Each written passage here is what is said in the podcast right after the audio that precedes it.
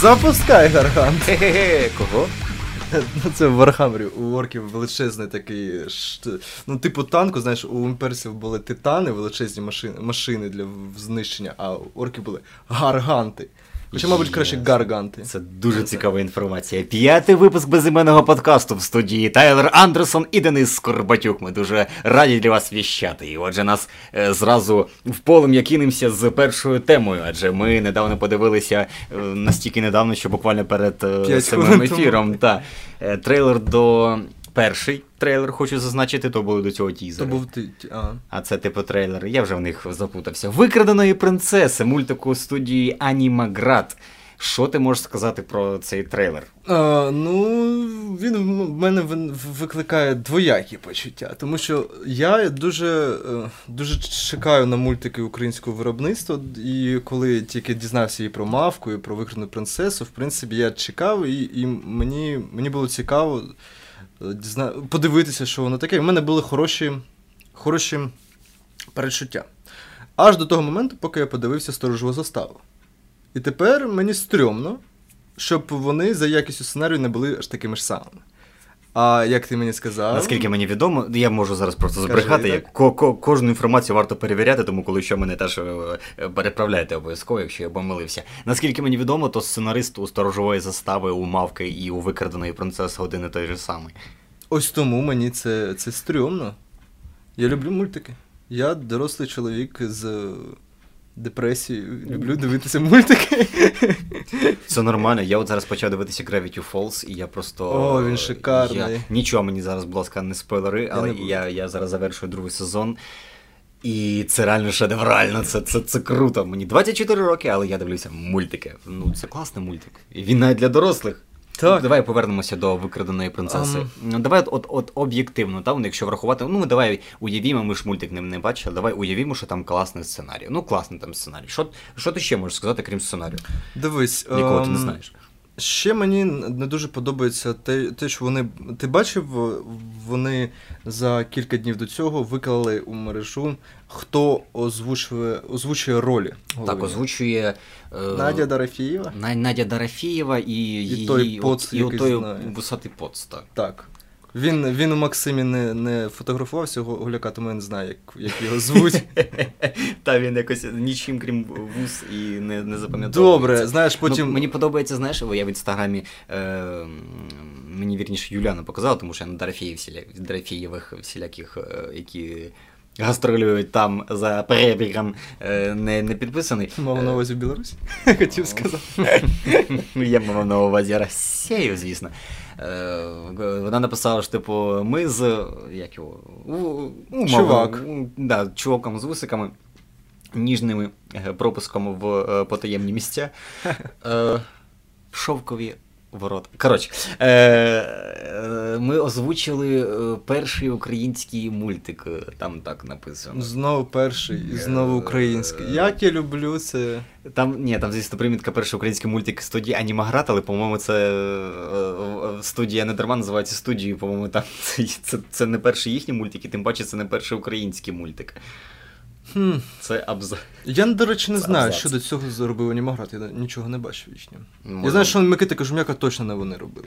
Ні, ні, це- не вони. Давай я буду зараз прямо гуглити його. Так, ти гугли, а я буду розповідати. Ж самому цікаво. Отже, окрім е, Дорофєєвої та її поца, ем, буде ще е, Горбунов у ролі того кота, який тобі чомусь не сподобався. А у, у ролі того кента е, Руслана, якого, який виявляється раптово Нестором.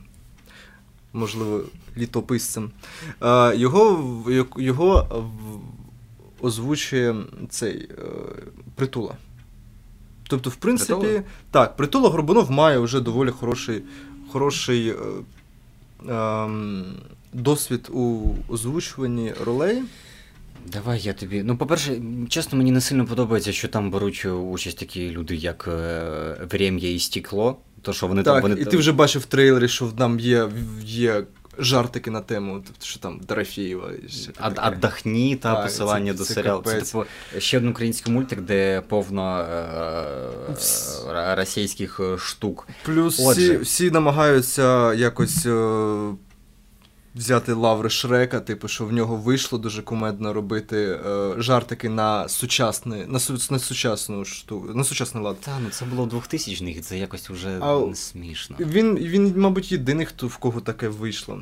Дивись, я тобі зараз скажу, що е, студія Анімаград заснована в 2012, 2012 році заснована. Казкова Русь. Ескімоска і ну ти глянь, я ж хотів до цього підвести до цього шедеврального моменту. Вони робили казкову Русь, де був Я- режисером Володимир Зеленським, а головним сценаристом був Володимир Зеленський. А графон говніще. І ще пригоди, пригоди Котигорошка та його друзів. От що вони ще робили. Наш футбол, наш слава футбол. зі Славіком Славініним. Славіним Боже мій. на замовлення телеканалу ТЕТ. Я не знаю, як. Це не сильно якось надихає, я тобі так скажу. Поки що я 100% вірю тільки, ну не 100%, 80% я вірю тільки в проект під назвою Мавка. А щодо викраденої принцеси, по-перше, Руслан і Людмила. Ну так, це Сам, сама історія якось. Тушкіну. Калатушкіну. Це, це по Пушкіну, так. І це вже буде виникати питання, і від цього і скандали теж будуть. Можливо, зараз за рахунок цього вони хочуть виїхати. Ну давай подивимось так. Дісней роблять е, по казкам братів Грім, і нікого не виникає, тому чому американці роблять за німецькими казками. Ти знаєш, Тож, якби, В якби, принципі, якби Дійсний зробили о, за нашими казками, я був би тільки радий. аналогічно. Це трошки інша ситуація, якби говорити про це говорити А, теж не треба. Не так треба. Ну, будемо сподіватися, що це вперше і востаннє. Графоні тобі як? От, ну, графоні. Чекай, я ще не, не закінчив з акторами. Отже, подивився я, що А, там а, Притула, Горбунов, Мгм. Дорофєєва і чувак, і думаю, ну блін, це якось стрьомно, ну може вони. Я... От зараз трейлер, я тепер заціню. Притула шикарний озвучувач. Так, так, я тепер. А от мене, мене, мене сумніви щодо Дорофєєвої і того чувака. Мгм, Я думаю, от зараз виходить трейлер, Мгм. і я заціню тепер і буду знати, як вони озвучують. Ага. І що ти думаєш? Ти почув когось з цих акторів, якого, перелі... якого перелічив у трейлері? Ні. Ні, я не почув. Тож на який хер е, робити такий брехливий трейлер, в якому озвучують ролі зовсім інші актори? Я, Що за я, прикол? я не знаю. Вийшло, ну, в плані озвучки вийшло якось трохи не по-живому, особливо це от кіт. Ну, я сподіваюся, що типу, з кота вони якось витягнуть. Я якби люблю котиків. Це все якось неправильно. От я просто не розумів, в чому прикол. Знаєш, от е, у Marvel є такий, така фішка, як е, брехливі трейлери, але там вони роблять для того, щоб показати якийсь момент і не спойлерити якісь твісти або цікаві моменти. А тут е, їм просто було, мабуть, впадло зібрати всіх акторів, і вони ну, такі. мабуть, на, на, «Озвучте на етапі там». озвучки трейлера просто що не заплатили акторам, або актори були зайняті. Я не знаю. Мені, мені насправді важко це пояснити. М, Ну, мені це якось дико здалося. Графон, ну, непогано. До речі, прям так. Це, це Краще, прям ніж Кирило Кожем'як. Прям знаєш, видно, як у нас особливо, як виявилось в порівнянні з казковою Руссю, О, з цими гігантськими потворними головами, з плоским гумором. Це взагалі небо і земля. Я сподіваюся, що викрадена принцеса це скоріше перехідний етап, а типу далі буде ще краще. Знаєш, типу, нахапається досвіду. Ну, поки що, от в плані графонію нормальне, я б сказав би. Достойний. Щодо, щодо ще дизайну персонажів, ну там цей Руслан Людмила, ну це такий, знаєш, вони явно зроблені як Діснеївські Ну, та, принц принцеса. Нічого такого А. Чорномор мені чомусь нагадує Джафара. Але в принципі, ну, на, на цьому, на коміконі щось упало. так не за. Не запихуй наш студійний комп'ютер під стінку. Я постараюсь. Отже. Ми Так. можемо продовжувати. Так. Спасибі. Е, отже, що я хотів сказати. А, на коміконі, е, який уже минув, київський комікон, певна річ, не Сандіївський, туди нас не пустили. Е, показували уривок з Руслана і Людмили, і мені там, де два чаклуни билися, я так зрозумів, що один з, був, один з них був якийсь, типу, білий мах, а другий чорний мах. Білого Типу, чор- озвучує чувак з ТНМК, як його. Фагот? Угу. На даному етапі, от конкретно ця сцена е, взагалі не ок, або вони її перероблять, або якщо, якщо таким буде весь мультик, то чесно мені не сильно сподобалось. Просто мені реально тепер е, після стражової застави стрьомно чекати на, на українські якісь так. Вони можуть. І знаєш, там, ну от. Та вже в трейлері проглядується той чарівний пендель. Такий жарт. Я не знаю, тобі сподобався цей жарт з чарівний пендель? Ну, Ну, 50 на 50, скажімо так. Знаєш, якби вона була обіграна краще, то мені більше сподобалося. Але це кіт, мені здається, е, ніби його озвучує труп якийсь. Ну, типу, буде його озвучувати Горбунов. навіть І от мені, мені реально тепер ну, странно, що воно буде і за кого вони мають наших діт- дітей, а тим паче дорослих, е, Я не щоб знаю, що людина робити, розбалована. робити таке, таке з сюжетом, як. е, Я, я людина розбалована Як е. Діснеєм і Піксаром, знаєш, і після того, як я подивився Коко та а, і інші фільми цієї студії, е, я розумію, що нас все-таки все-таки не дотягують. Ну, у нас зараз будуть казати, що типу, от нас просто люди розбаловані, але я вибачаюсь, люди не просто так вони е, це ну, вони, вони просто задали планку. Зараз спробую народити свою думку, е, якщо це вдасться.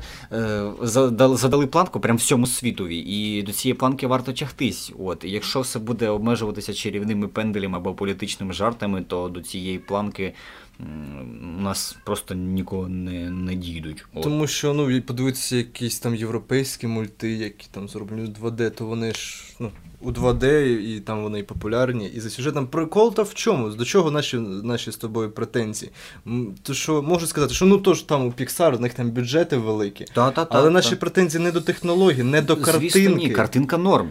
А, а претензії, а до того, що, що, не, що не зовсім потребує в, в... великих вкладень. Це сюжет, е, жарти. Ну, реально для мультику жарти це, це золото. Вони зразу е, ти не, не І наскільки я зрозумів, графон. за жарти буде відповідальний ось цей. Я не пам'ятаю, здається, цей персонаж називається Тригер, так? Ну, який, який типу, кумед... Трікстер. Трикстер, так? Локі Типу, Трікстер. який кумедний, е, кумедний персонаж. Там буде якийсь ховрах. Я- який нагадує мені того ховраха ізвращенця з реклами Хомки. А, я задав. Ей, мала, хочеш трошки насіння? З'їж насіння, це дуже сексуально. Ну, от, е, ну, ось якось так.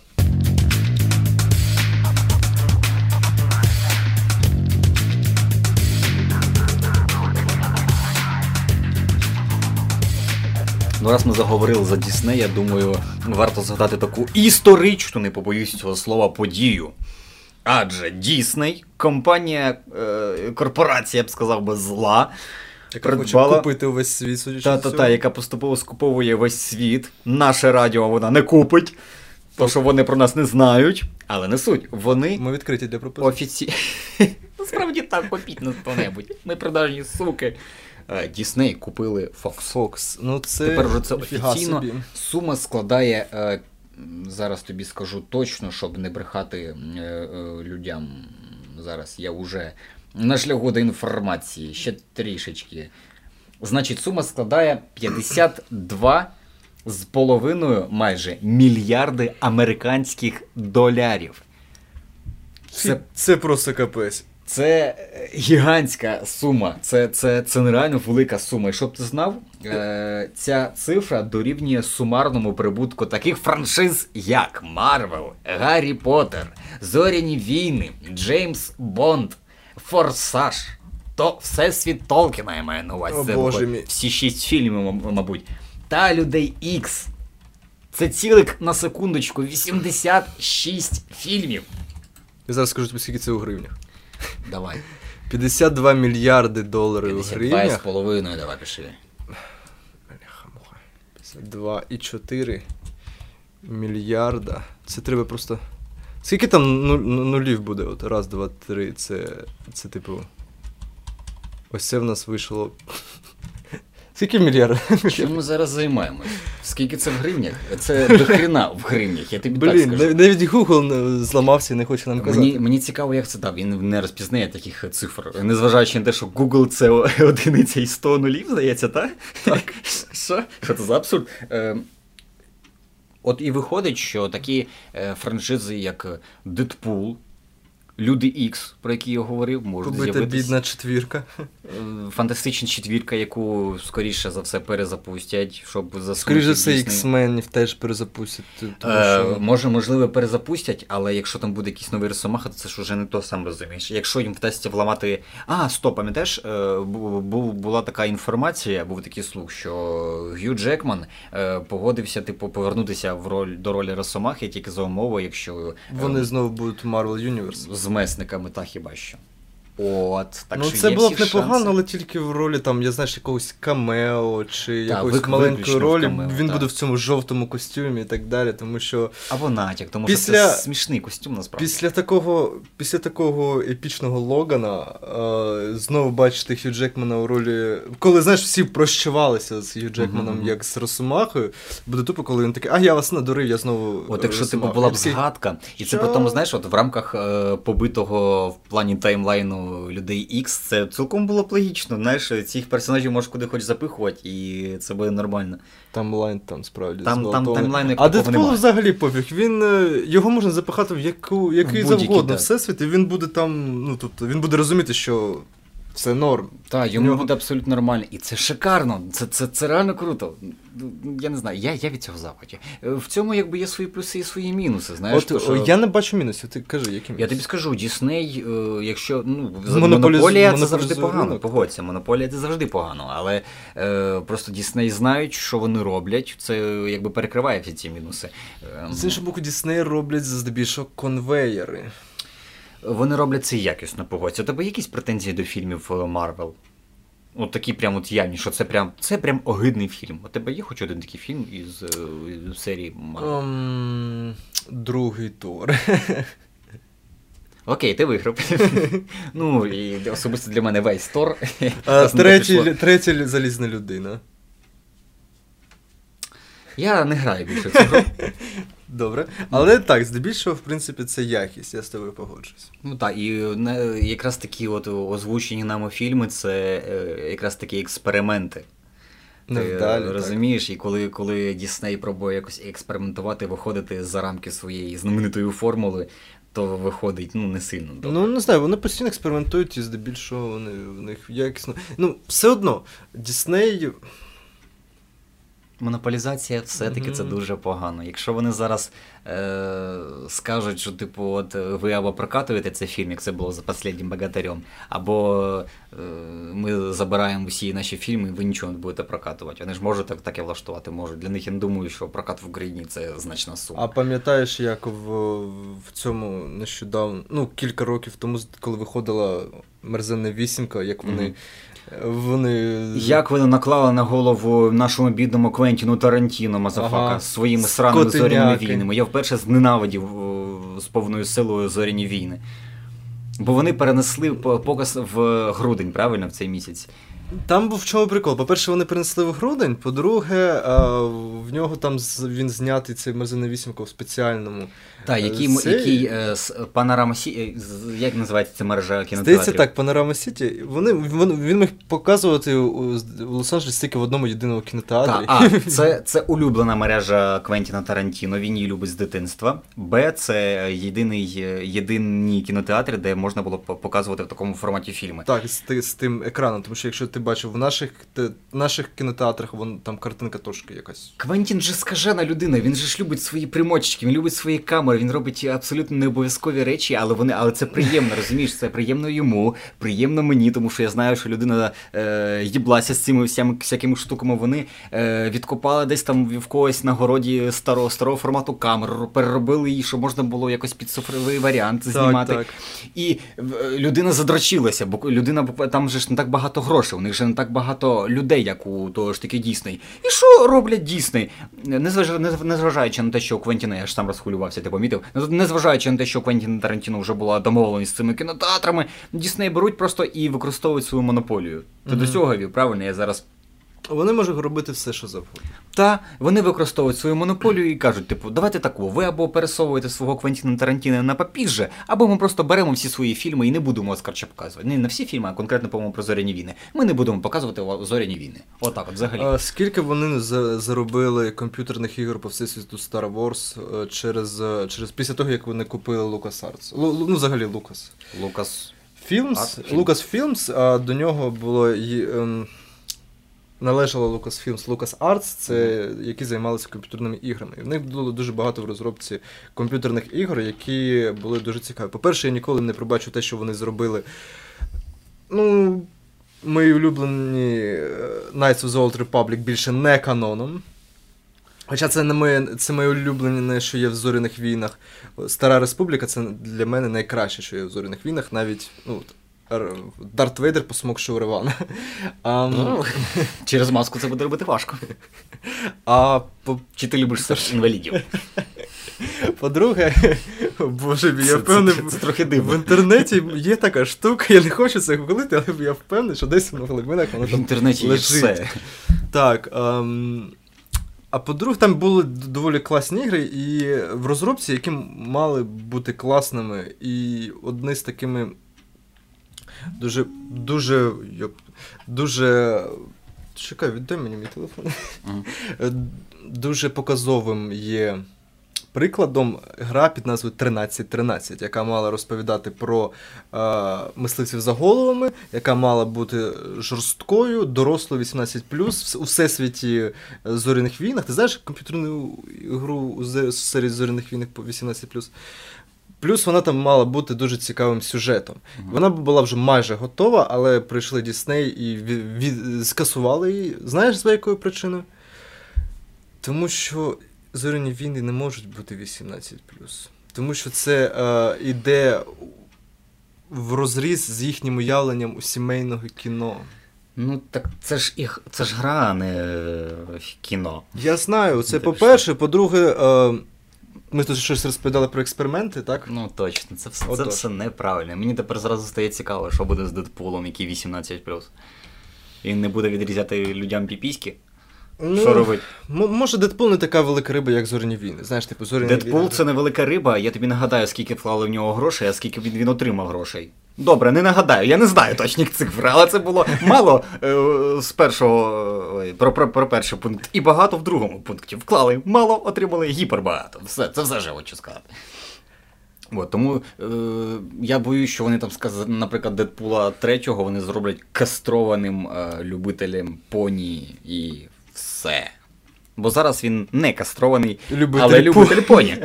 Так. Е, от.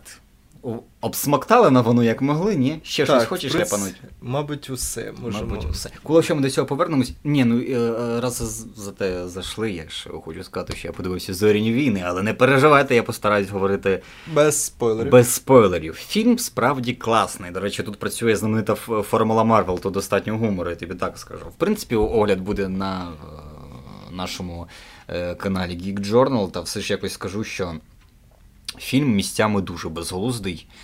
Прямо от нереально безглуздий, але там стільки поворотів, що ну. Я не знаю, ти повинен здивуватись. Але я знаєш, я вийшов, е, незважаючи на всі мінуси, я вийшов з кінотеатру з враженням, що це от, ну, от класний фільм, от 10 з 10. Ну, от, от так. От просто знаєш, приємний, хороший фільм. Я посміявся, попереживав і так далі, тому подібне. Хай це е, формула, але формула працює, і е, цього разу вона зі мною спрацювала. Але я написав огляд.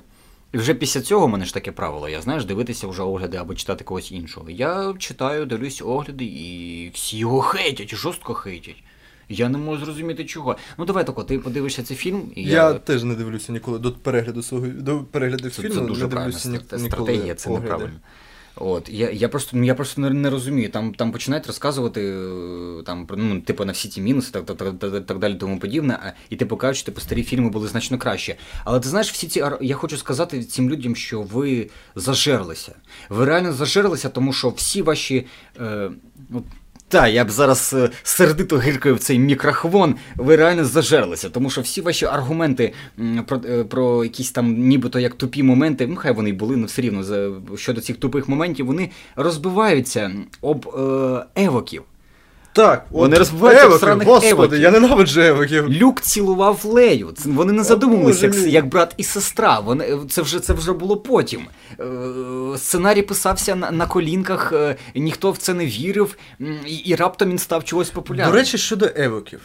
Знаєш, що тобі хочу сказати? Закінчи, закінчи і. Та я, власне, от, з- з- з- основна думка була, що люди зажралися, реально ми, зажралися. і ми закінчимо тему зоряних війн і взагалі всього, що ми А давай, бо я за мене про жилка те, що, вже про те, що я розповім, те, що а, штурмовики завжди існує такий мем, що штурмовики завжди ну, типу, промахуються. Угу. А ти помітив, що цей мем він насправді ну, він не має підґрунтя. В сенсі немає підґрунтя. В сенсі, якщо подивитися, е, коли вони е, тобто, були задіяні у першій трилогії, о, ну, от, у, першій частині, Угу. у, тобто у, четвер... у четвертому епізоді вони були на, е, на зірці смерті. Так? Угу. У другому о, випуску. У у п'ят, п'ятому епізоді вони були на хоті, а у шостому на евоках, правильно?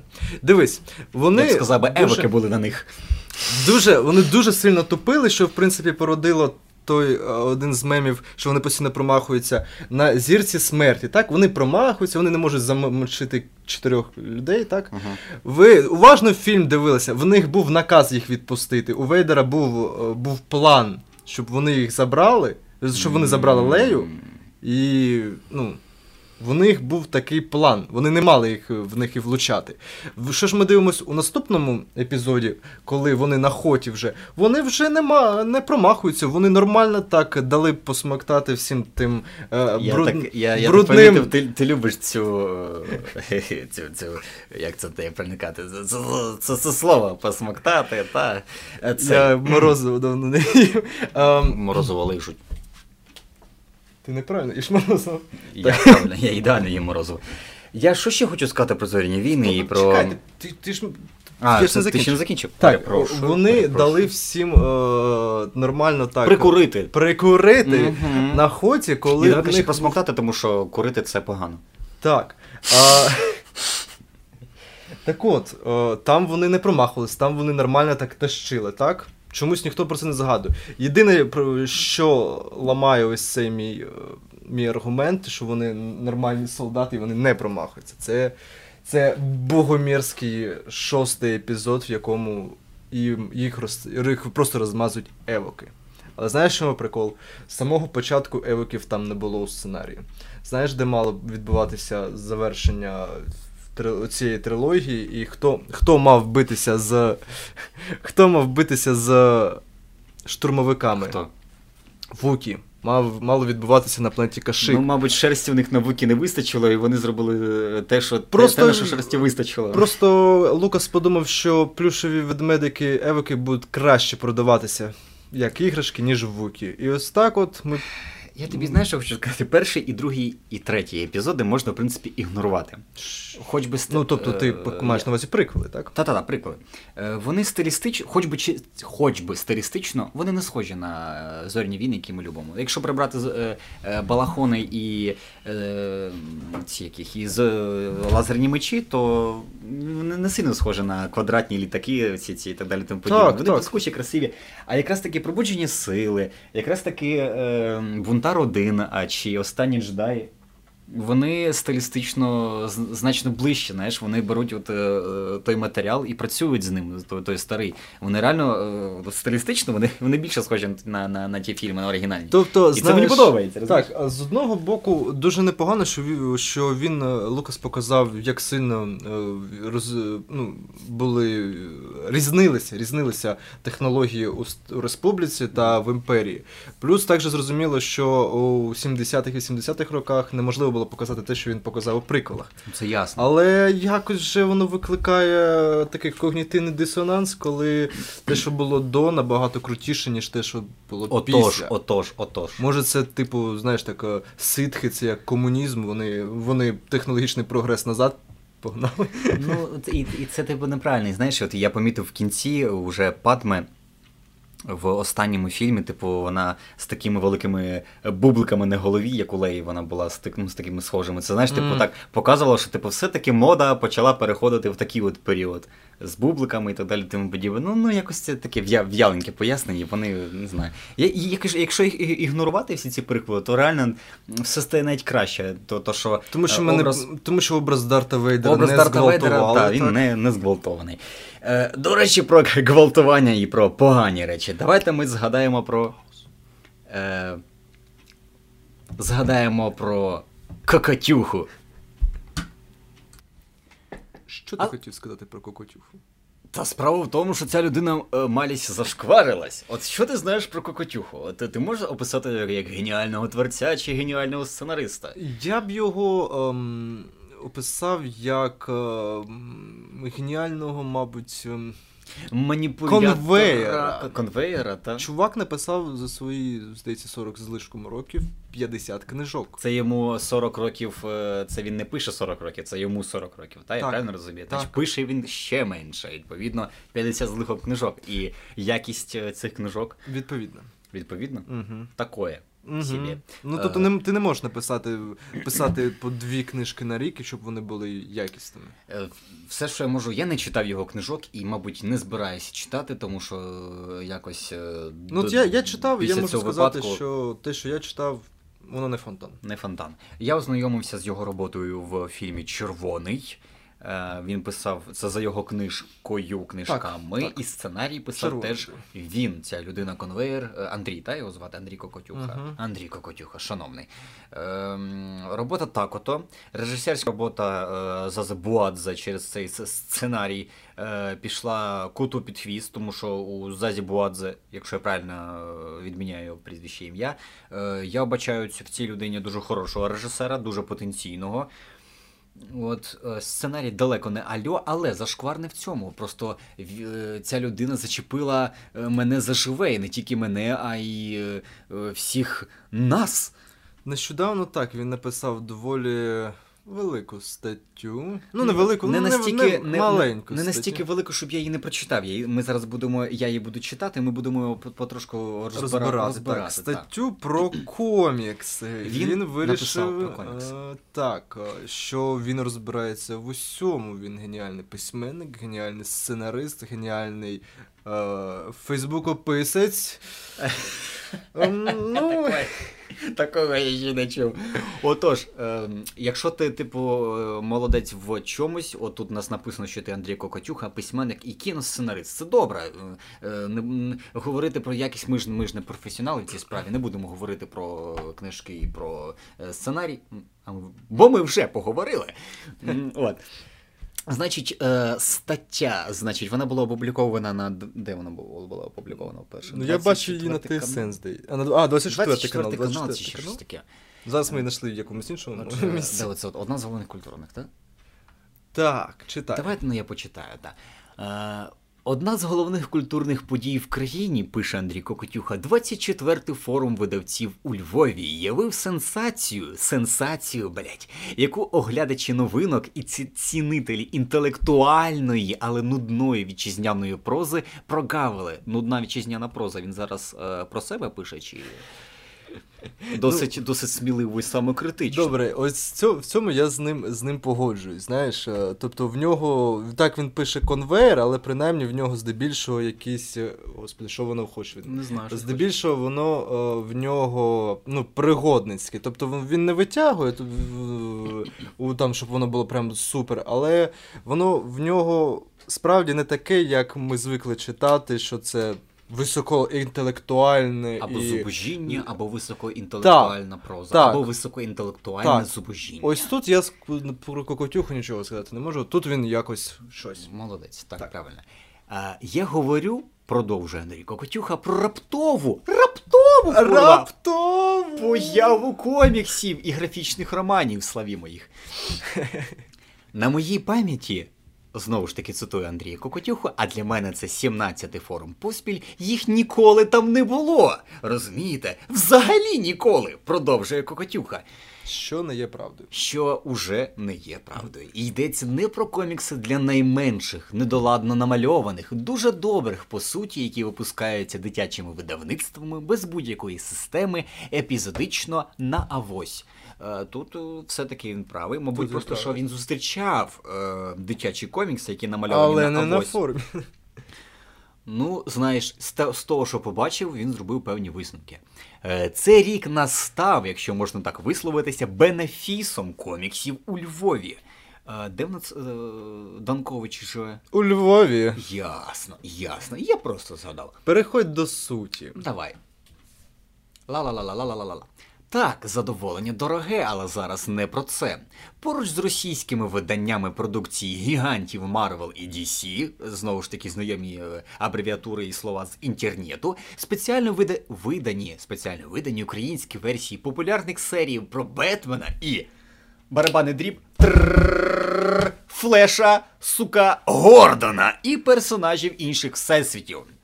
Е, чувак е, почув десь слово флеш. І думає, а ну блін, щоб я був розумним в цій статті, давай ну я напишу в це слово в Гуглі, що мені видасть Гугл. Гугл такий не дурачок і видає годні речі, і видає Флеша Гордона. І такий, ха-ха, напишу я про Флеша Гордона. Прямо Певна річ, що зараз я маю на увазі рідну мову, але е, рідна мова Флеша Гордона не видавала. І це е, ще один зашквар. А тепер, от просто най, най, найцікавіше. На, до нас найродзиннішки при- приходь. Хочеш, але, хочеш ти це але найважливіше анонсовано прихід Укрмена, сучасного українського супергероя. На рекламному флаєрі хлопець в облягаючому костюмі, причому я впевнений, що нема такого, такого слова, як облягають. Ну, це саме Талія при, перетягнена широким поясом, обличчя прикрите капюшоном. На грудях замість літери С, звичайної з часів Кларка Кента Ю. Борець зі слом стоїть на тлі майдану. Ти прочитай, Е. борець з ослом. Борець з ослом стоїть на тлі Ви бачили, ну ви всі бачили цей, ем, захід сонця. цей, е, цей арт, цей у Кремлі. У Кремена арт тільки один, і щойно Власне, Кокотюха зменшив е, вартість на того, що є, тому що це по суті. е, написав- Чому ми так затригерилися? Не тому, що Кокотюха написав про комікси, Ага. тому що Кокотюха написав про комікси, по-перше, написав про те, що якоби зараз бенефісти, ну це правда, зараз бенефіси, типу там дуже круто все е, виходить, але, але от варто звернути увагу саме на Укрмена. На Укрмена, який ще не вийшов. Та не будемо говорити вже ні про серед овець, ні про роботи Данковича, теж, до речі, Андрія. Не будемо говорити про е, журнальчики, які у нас видаються, мало не сам видавництвом. Ну, це я так грубо кажу, хоча і я її сам, сам, сам видав, е, видав. Ні, давайте ми напишемо, який же суперкласний і супер-супер е, епічний Укрмен, якого немає взагалі жодного. Ні, ну кажуть, що є вже один випуск, і типу другий вже типу готується. Після всього цього, як ми так розворушили всю цю шнягу, нап- е, чуваки з Укрмена написали, що вони вже закінчили перший випуск, вони вже почали малювати другий Пішла типу якась інфо- інформація але, інсайдерська. Так. Так, але. Е, Ну, коли е, на сторінці Данилюка почалася там срач з приводу того, що, що це Укрмен платить там незрозуміло кому Мгм. гроші а за рекламу, і там ті- в них на коміконі були тільки тьолочки, тільки один арт, і все, і більше нічого. Вони почали розказувати, що в них вже є перший випуск, вони вже зараз готують другий випуск, а нічого більше не показував, тому що ну, вони не думали про рекламу поки що. Ну, в сенсі вони не думали на рекламу. Скільки коштували оті от бабіші? Я не кажу, що це проститутки, але я гадаю, що е, бути в там в, в, в облягаючому майже нічому, е, це щось, щось коштувало, правильно? Це хіба не рекламна якась акція? Я не знаю, я, мені ніколи не платили за те, щоб я ходив облягаючим костюмі. Мені теж, а дарма, у мене божественне тіло. Е, Та, та все ж, е, значить, в це вони вклали грошей в абсолютно В непотрібних кокотюху бабіш. явно. В Кокотюху, так, які не шарять в коміксах, явно не вкладали гроші. Дівчата ці от е, голі прийшли за просто так, просто їм Плюс стоять мені було. дуже не мені дуже обурило той факт, що він написав, що це тільки от з появою Кермена з'явилися комікси в Україні. І взагалі раніше на форумі ніколи коміксів не було. Це при тому, що і Даугопак там був давно, і Данкович там був, був дуже часто.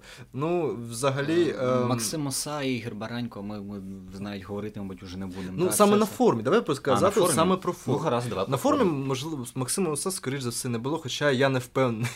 Але те, що там були і Данкович, і, і Даугопак, Данкович і просто минулого не, не року, і позаминулого року. Ну, блін, ну це. Це просто, факт. Просто знаєш, у них зараз зразу пішла негативна е, реклама, після якої читати комікс не хочеться, тому що це е, мені на- набридло колекціонувати перші українські комікси, розумієш? Аналогічно. У мене їх уже, уже достатньо, щоб, щоб це вже вважався не першим українським коміксом. Хоча в мене Знаєш- перший український комікс про вікінгів. Ти це вже казав. Мене- Та, це, це торгова марка, це зарезервовано. Перший Значить, Ага, е, та-та-та. А у нас на каналі, значить, на Geek Journal перші огляди е, Тайлера. Отак, от. Перші українські огляди Тайлера. Інші О, просто не існує. ти правий. Отож, мені подобається, знаєш, от рекламна кампанія, е, наприклад, е, е, Троє проти зла. Е, Так, у них доволі кумедно вийшло. не, так, вони йдуть е, шляхом самоіронії, йдуть е, шляхом якихось скромних кроків, але вони симпатичні, розумієш? Ну, Причому кажуть, що комікс реально ржачний. О, я з собою не приніс. Ну, ти як бачиш, в мене футболка від них. От мені приємно носити. тебе якийсь спін-офф, зло проти трьох. А це типу, це типу все навпаки. Бачиш, я думаю, це пасхалка на е, Stranger Things, то що тут типу світ не вивернутий. Бачиш, ну там так, вони з, з так, типу, подумали не про ті, не тільки про сам комікс, а й про рекламу, і вони доволі так з, з цікавістю підійшли. Саме іронія. Десь на, на знову ж таки на сторінках я це почав читати. Десь було написано, що зустрічаєте 234-й перший український комікс. І я в голосину просто проорав, е, проорав, провала я в голосину. Це реально смішно. 234 український комікс. Чуваки Так. знають, е, е, з яким ринком вони працюють, і вони на цей локальний ринок працюють, розумієш? Я завжди Ну, закликав людей. Це Вони і самі комедні пацани. Та-та-та. Ні, я не зустрічав, я особисто тільки через е, електронні листи спілкувався. Але у нас в Україні, е, особливо після Рев- Революції Гідності, почався справжній бунт, і поле не пахане. Саме зараз час вкладатися в якісь, в якісь проекти, в комікси, книжки, в е, YouTube канали. Вкладіться в який-небудь YouTube канал, будь ласка, Geek Тайлер є на Патреоні. А, так, будь ласка. Е, я маю на увазі, щоб і люди брали і робили, тому що зараз на це, на це бум, і якщо ви почнете зараз, далі буде значно простіше. У вас є шанс стати старожилами, врешті-решт. Е, На Geek Journal, от буквально вчора я зафіксував, що вже стало 9 тисяч підписників. Для українського. YouTube це просто велике дякую. Для українського YouTube це гігантське взагалі число. Це нереально велике число. Це мало не мільйонником я став, розумієш? Ми стали. Це круто. Це дуже круто. А, якщо вже заговорили і про комікси, і про старожили, Так, так, так. а, я хотів розказати про журнал ЧБ. Чорним по білому. Чув про чув. Отже, це. е, я точно не, не, не пригадую, але здається, це от ЧБ видається тими ж самими чуваками, що і ну, вони роблять видавництво Євгеніос, якому вийшов Наутілус Дмитра Койдена. Ну і це, це, ну, це українське таке невеличке видавництво коміксів. І вони свого часу робили е, альманахи коміксів. Альманахи коміксів. Тепер тебе всі почули. Е, У мене здається, та-та, в них мене... вийшло три випуски, а, і зараз вони Ні, с- через, е, через е, скільки два, я не знаю, здається, два роки після останнього вони вирішили ще раз ще запустити, ну, відродити цей журнал. Плюс вони ще обіцяють, що е, писали у себе в Фейсбуці, що працюють ще над якимись трьома е, проектами. Що це за проекти, невідомо, але цілком можливо, що це якісь ще нові українські комікси, які дуже скоро вийдуть, або не дуже скоро в Євгеніусі. Ага. Е, Враховуючи, що вони, е, вони тоді у 2011, здається, видавали перше Максимаусу в Україні, і в них е, є певні відносини з Баранько. Вельми можливо, що ми побачимо українську нарешті щось з його доробку не тільки в, в, в, як Максимоса. Вони до цього. Можливо, здається, працювали над е, комікс. Не працювали, на, підготовлю- готували до українського друку ем, Скейгі з Губу. Це комікс про кум- гумористичний комікс про мгм. Вікінга е, Максима Баренько, але він так і не вийшов українською. Зараз, можливо, один з трьох це він і є. І враховуючи, що ось така новина, що ти думаєш з цього приводу, Тайлер? Це круто? Я, я, я тільки радий, що у нас з'являються все нові і нові проекти. Я готовий все це вичитувати і рекомендувати іншим людям, тому що у нас з'являються реально е, хороші проекти. Знаєш, от мене особисто дуже сильно принижувало б, і в принципі принижує, коли люди кажуть: о, ну нормальний фільм, як для України. Ну, нормальний вже комікс, казав, як для. України. Я, я це в ефірі казав. Так, ні? так, так, ти казав це. Я не боюсь цього повторювати. Це, це, це принизло. Ну що означає як для України? Я хочу робити хорошу річ, я хочу, я хочу читати е, хороші е, комікси, які не, не як для України хороші, а які просто вони реально хороші. В нас є такі комікси. І е, Баренько хороший представник цього, тому що. Він робить якраз такі ці, ці от якісні речі. ЧБ я, на жаль, не читав. Я не ну, буду от в них е, в, цей журнал це саме як, е, знаєш, альманах коротких мальованих історій. Якщо Не як Чорний Лев, не без рецензій. без та, не чисто. Просто ну, я не пам'ятаю, я не знаю. У тебе є хоч один примірник? Я б От ще том, почитав. в тому той прикол, що немає. Я не знаю, я, я не бачив. Я Я, там рецензії чи ні. Я знаю тільки, що було три випуски. Я жоден з них е, тоді я не купив. І, але якщо хтось хоче малювати короткі От.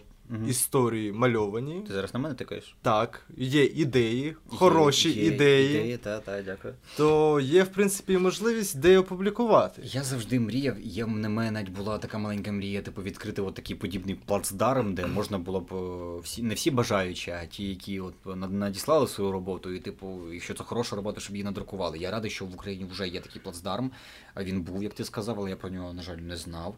Єдиний який мінус, який я вбачаю дуже великий в нього, Мгм. вони роблять за принципом якоїсь збірки. Тобто в Чорному леві, якщо була, то там не було якогось, знаєш. Ем, я зараз поясню. Тобто Давай. там можна було опублікувати будь-який комікс, Мгм. мальовану історію. А тут вони е, вибирають для кожного випуску якусь тематику. І всі е, намальовані короткі історії виключно у цій тематиці. Це нудно.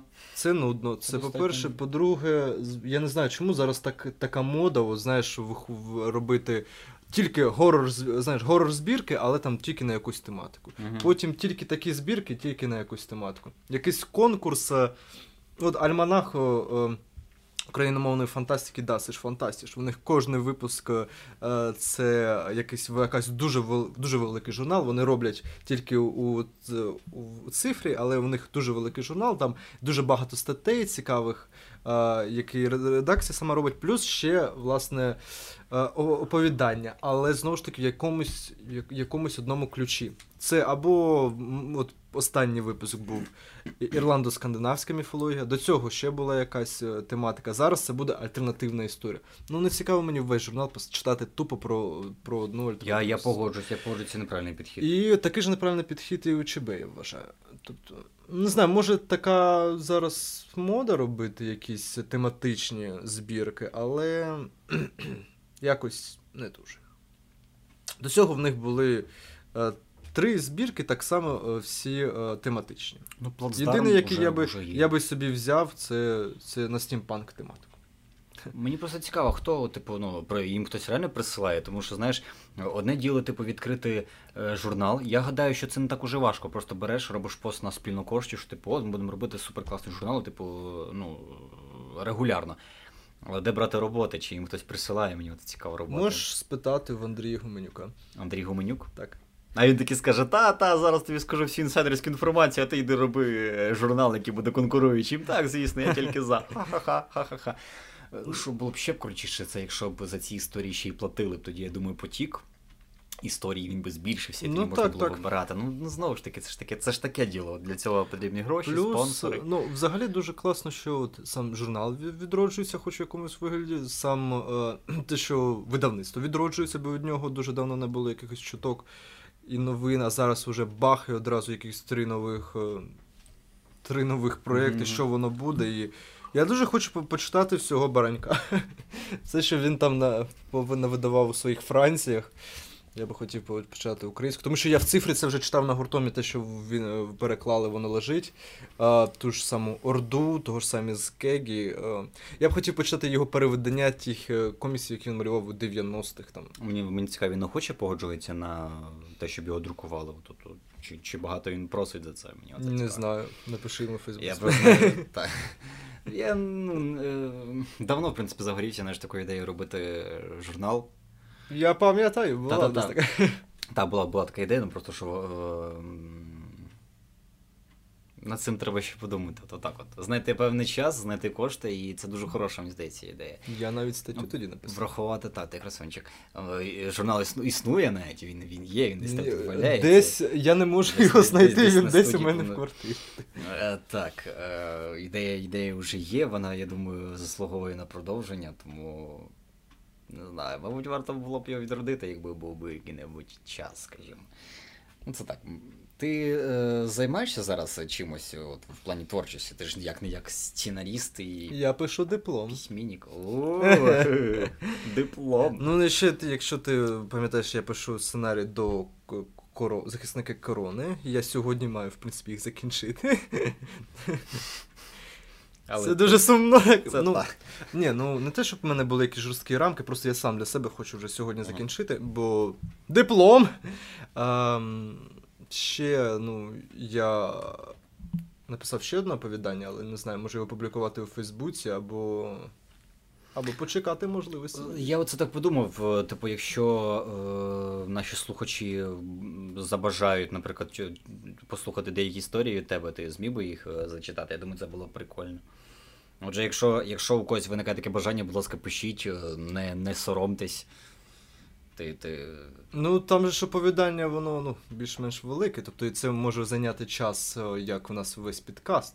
А ми можемо розділювати, можемо поділити по ролям. Це було б прикольно. Ну там в мене таке оповідання, що. Ну, ти можеш, в принципі, зараз зачитати парочку цих. Якщо бажаєш. А, Та давай, чому пару- би ні. Парочку. а, як вона називається? Пара абзаців. Абзаців. Ти точно письменник?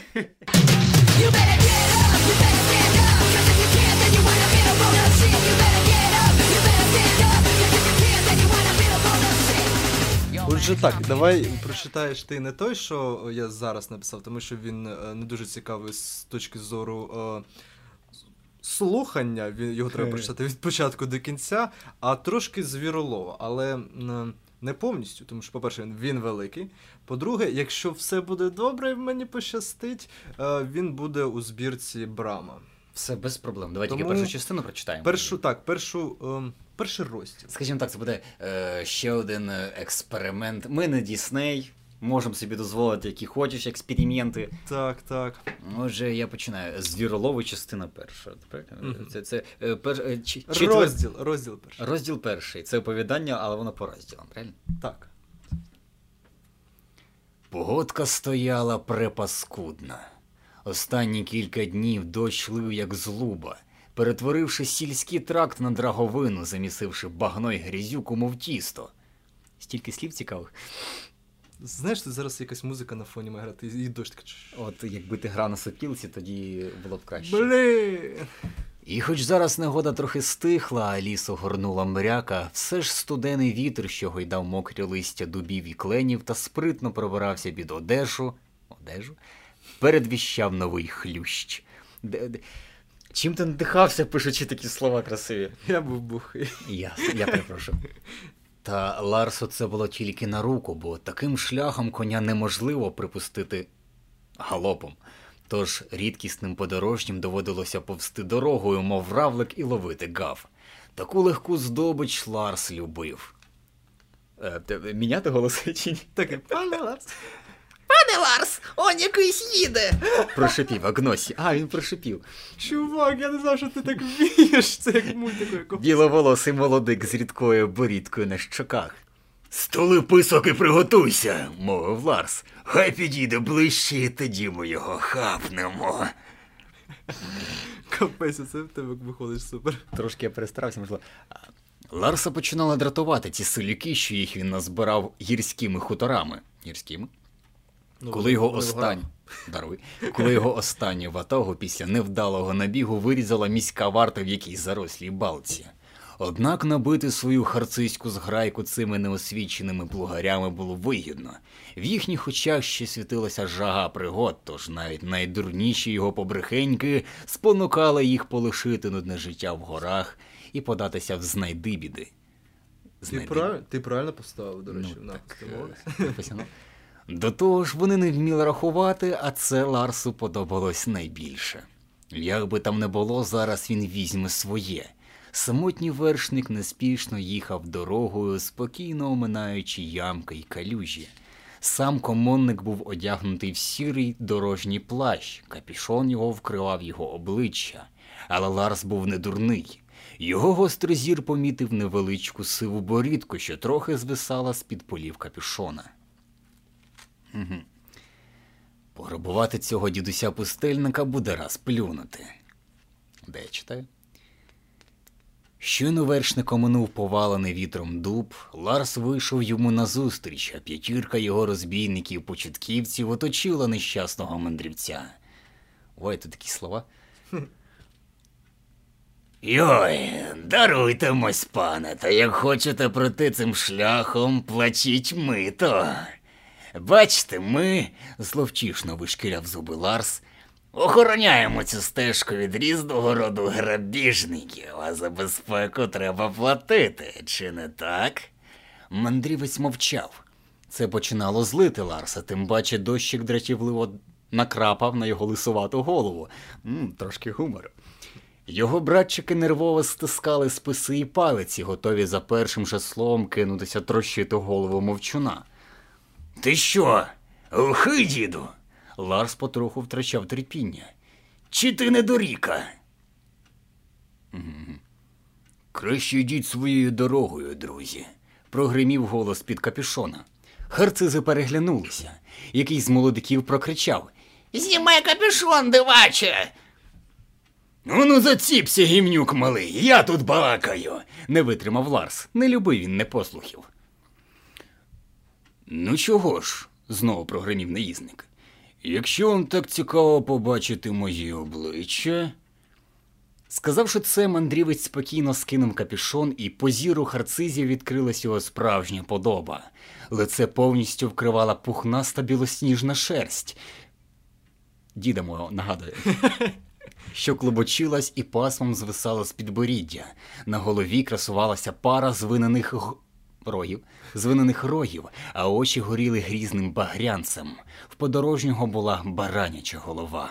А, Гаспит! затинаючись, прокричав один з невдалих розбійників, і п'ятірка горців кинулася в різні боки. Тікати назад у ліс, викрикуючи водночас молитву і прокльони, як би дивно це не звучало. Поверніться, йолопи срані! Ви що, Манаро ні... Манаро? Ман... Як правильно це говорити? Монар. Манаро. Ви що, Манаро ніколи не бачили? Поверніться! Гнівно кричав Ларс, бачачи, як під силою страху розбігається його маленьке військо, і не встиг він збагнути недоліки невігластва, як арбалетний болт простромив його череп. Це було круто, слухай, чувак, ти, ти класно пишеш, я тобі Дякую, хочу чувак, а тобі прям треба дорога в цей в е, дубляж. Я пробувався в, в Стругачки, але мене не, не взяли. Михайло нікого не бере. Михайло. Євнюк, значить, Михайло Карпат. Отже, якщо вам сподобалось, і можливо воно вийде у збірці, шукайте це у збірці. Логічно. Продовження. Коли що будемо читати, раз мо- можемо стати, в принципі, теж плацдармом, тому пишіть е, свої історії, які Так, слухай, це чудова ідея. Я, я Якщо- зараз придумав, слухай, прикинь. Це супер. Я геніальний. Якщо ви пишете якісь маленькі оповідки або вірші, присилайте нам, і Тайлер буде своїм шикарним голосом читати. Спасибі, чувак. Отже, е, значить, наша рубрика, яка називається Слово тижня. Хоча насправді це слово останніх двох тижнів. Давай тако. е, У нас не було випусків два тижні, давай два слова. Два... Зможеш? Та тут ціле оповідання, ти не прочитав. Так, Повний добре. слів. По-перше, Отже, слово номер буде. один. Слово минулого тижня це я б слово пранці вже казав. пранці. Так. Я не пам'ятаю такого слова. А ну давай. Це сіфіліс. Е, Е, Це народна українська назва слова сифіліс. Е, Пранці. Пранці це сифіліс. Будь ласка, користуйтеся в побуті. Я сподіваюся, що вам це слово буде знадобля... знадоб... знадобиться воно мінімально, я А також чудове слово, яке зовсім Слово цього тижня. нещодавно почерпнув буквально віршомас. Віршомас це що? Це е, таке образливе для слово для поетів. Російською рифмопльот. е, Ну, ну, ти поняв, Рифмопльот, хуєпльот. Можливо, і так сказати. Можливо, так. Віршомас. Значить, якщо ви не віршомас, то не забувайте І не- присилати свої штуки. Так, правильно? і якщо ви не Якщо у вас немає пранці, пранців, то. Ні, якщо у вас є пранців, то присилайте нам в електронному вигляді. Е, дякую. Е, Через, А- через інтернет же сифіліс не передається. я не знаю, я, я біологію. Сходіть, е, пролікуйтеся, потім поговоримо. Отже, п'ятий випуск подкасту без назви підходить до кінця. П'ятий випуск, прикинь.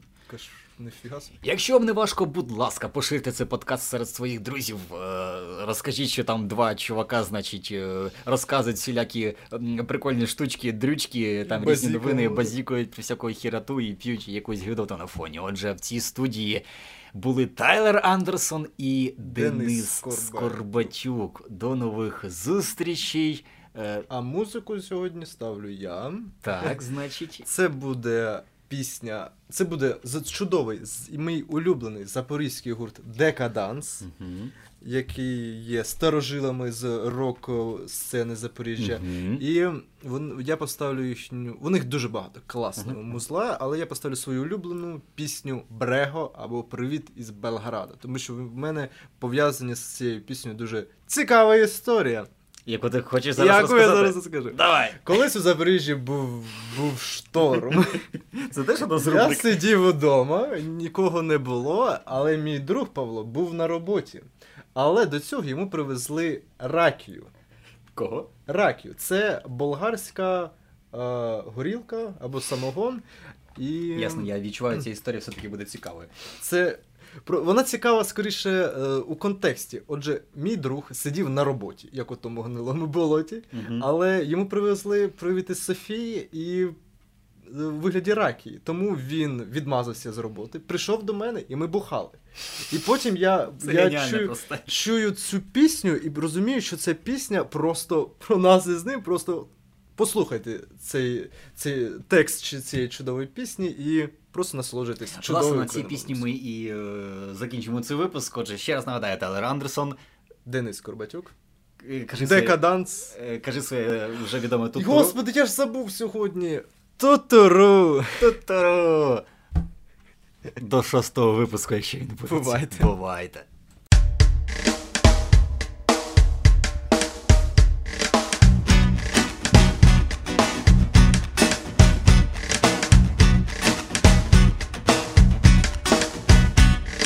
Вона нарізала сала, я налив у стаканчики віскі. Раніше я бачив замало таких крейзі бейбі зблизька. Я казав їй про гори й море. Вона цитувала Бодлера. Віскі вливається в горло, з колонок підспівує брега.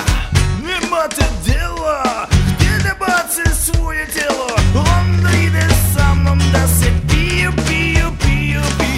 Іду по вулиці щасливий і п'яний, залікував всі духовні рани, в кишенях повно бухла і бабла, і вчора знову молодуха дала, а навколо в золоті осінь, заборонене щось в зранку ти ще тверезий, як скло, це не серйозно, два по сто, три по сто. Ще раз давай. Давай все. І сидів би я ще на роботі, як у тому гнилому болоті.